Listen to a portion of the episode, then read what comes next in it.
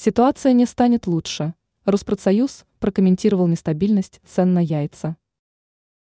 Роспродсоюз прокомментировал ситуацию с нестабильностью цен на куриные яйца. Как убеждено ведомство, импортный продукт в любом случае не будет дешевле отечественного. Роспродсоюз указывает, что объемы поставок остаются на не слишком высоком уровне. Кроме того, зарубежный производитель едва ли утвердит низкую стоимость, о чем рассказывает РИА Новости. Заместитель председателя правления Роспродсоюза Дмитрий Леонов, в частности, поясняет, импорт не улучшит продовольственную базу. Вероятный исход событий.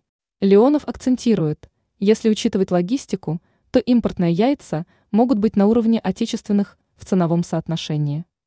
Росстат представил данные за ушедший 2023 год. Согласно статистике, стоимость куриных яиц в РФ возросла на 61,35%. Минсельхоз прокомментировал ситуацию.